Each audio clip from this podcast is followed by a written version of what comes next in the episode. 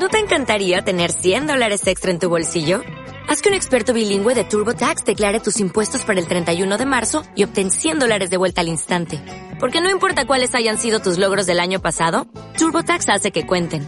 Obtén 100 dólares de vuelta y tus impuestos con 100% de precisión. Solo con Intuit TurboTax. Debes declarar para el 31 de marzo. Crédito solo aplicable al costo de la presentación federal con TurboTax Full Service. Oferta sujeta a cambios o cancelación en cualquier momento.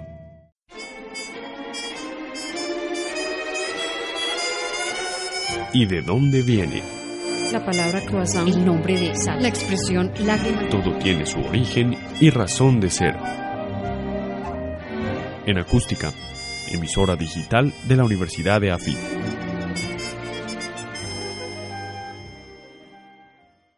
¿Y de dónde viene la palabra política? La palabra política es la denominación del arte de ejercer el poder público, de gobernar o de ocuparse de los asuntos públicos en general. En los regímenes democráticos se llama así a la actividad de los ciudadanos que se ocupan de los asuntos públicos con su voto o con su militancia. La palabra se originó en los tiempos en que los griegos estaban organizados en ciudades-estado llamadas polis, nombre del cual se derivaron palabras como politique, política en general, y politikos, de los ciudadanos pertenecientes a los ciudadanos, que se extendieron al latín politicus y llegaron a las lenguas europeas modernas a través del francés, politique, que en 1265 ya era definida en ese idioma como ciencia del gobierno de los estados.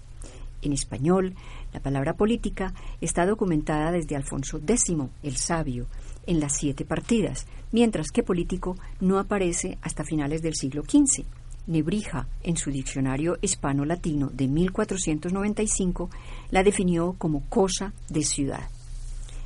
¿Y de dónde viene? Investigación y narración por Beatriz Celina Mejía para Acústica, emisora web de la Universidad EAFI.